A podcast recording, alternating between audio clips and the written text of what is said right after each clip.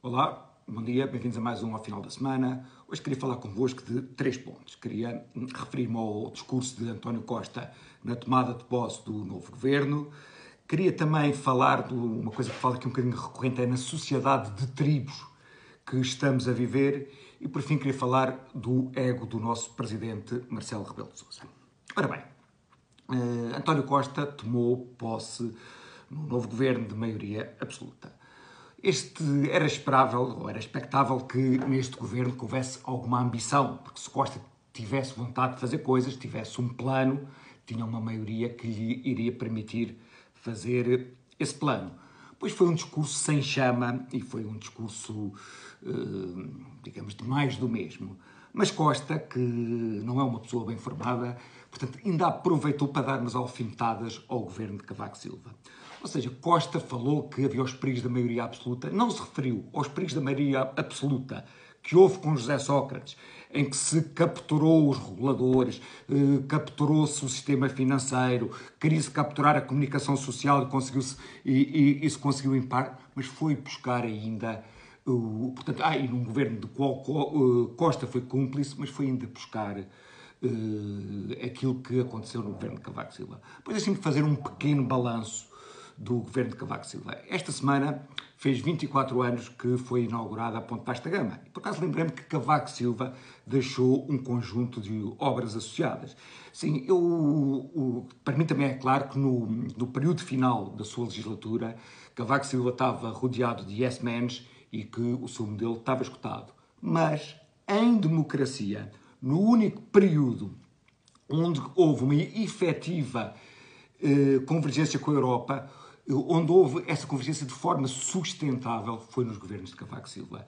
Eu que era novo, tinha pai 18 anos, quando, quando Cavaco Silva, te, ganhei a ilusão que quando tivesse a idade que tenho agora, tipo 50 anos, já viveríamos num país que seria tão desenvolvido como os outros países eh, europeus.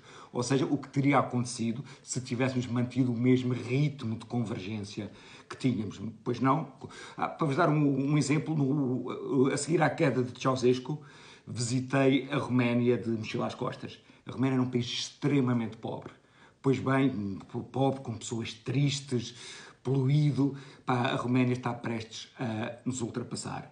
Ainda para terem, para terem uma ideia de, de como é que Portugal tem vindo a decair, nós nestes últimos 20, 20 anos perdemos seis lugares no, na, digamos, no ranking europeu. Três lugares perdemos com os governos de António Costa. Portanto, quando nos falam em manter o ritmo e tudo mais, deixem-me dizer um bocadinho, até vou ler, o, o que é que podemos associar a Cavaco Silva. Centro Cultural de Belém, Fundação de Serralves, Ponto de São João, Ponto do Freixo, Expo 98, Alta Europa, Alqueva, Vasco da Gama, Projeto do Gás Natural, Rede de Autoestradas, Plano de Erradicação das Barracas em Lisboa e no Porto, Aldeias Históricas, Defesa do Ambiente, Privatização da Comunicação Social, Construção de Hospitais e por aí fora. Digam-me uma coisa que podemos associar aos governos de António Costa.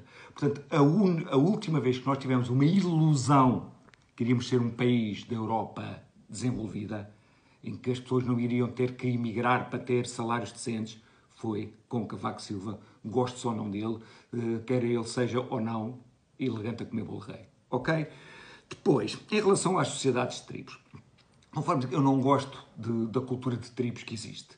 Por exemplo, eu não gosto que uma pessoa, por ser homossexual, tenha que, hum, tenha que pensar de uma determinada maneira. Porque uma pessoa que seja homossexual não se define por ser homossexual, é um todo muito mais complexo do que isto. Uma pessoa, por ser branca ou ser negra, não se define por ser branca ou ser negra. É um todo muito, eh, muito mais complexo do que isto.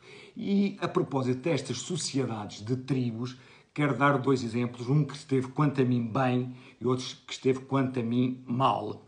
Ou seja, Carlos Moedas recusou-se a hastear a bandeira do LGBT, portanto, do, do, orgulho gay, na Câmara Municipal. Eu acho que fez bem.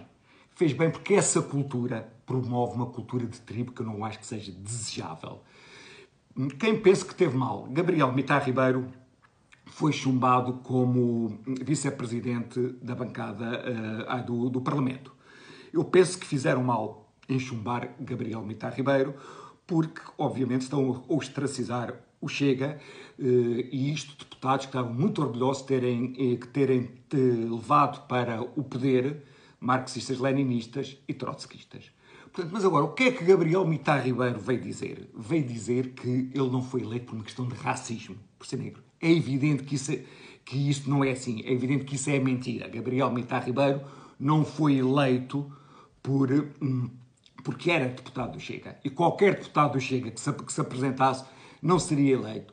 O, o Chega que diz que não há racismo em Portugal, portanto, vem ele fazer a história do choradinho do racismo. Por fim, numa nota muito breve, queria falar do ego do nosso Presidente da República e do terceiro mundismo à volta dele. Pá, é assim, quando Portugal joga, eu tenho mixed feelings, ou seja, gosto de ver os meus compatriotas satisfeitos, embora não ligue muito a futebol, portanto, gosto que o nome de Portugal seja elevado uh, alto, portanto, quero que Portugal ganhe. E esse é o meu sentimento prevalecente. É pá, mas quando vejo os emplastros todos, tipo os Marcelo, Costa, os Ferro Rodrigues a colarem-se ao futebol, pá, eu às vezes quase que, que, prefiro que não ganhe para que isso uh, acontecesse. Pá, o, o, nosso presidente, que uh, foi de Falcon, ao Porto para ver o jogo de futebol, que interrompeu pela flash interview, falando ainda antes do treinador. Pá, nós não temos a noção do terceiro mundismo que isso é. E já agora, ainda bem que vamos ao Mundial, espero que um, um Presidente da República ou um Primeiro-Ministro só vá ver um jogo ao Qatar, se esse jogo for a final, onde isso justifica que ele vá.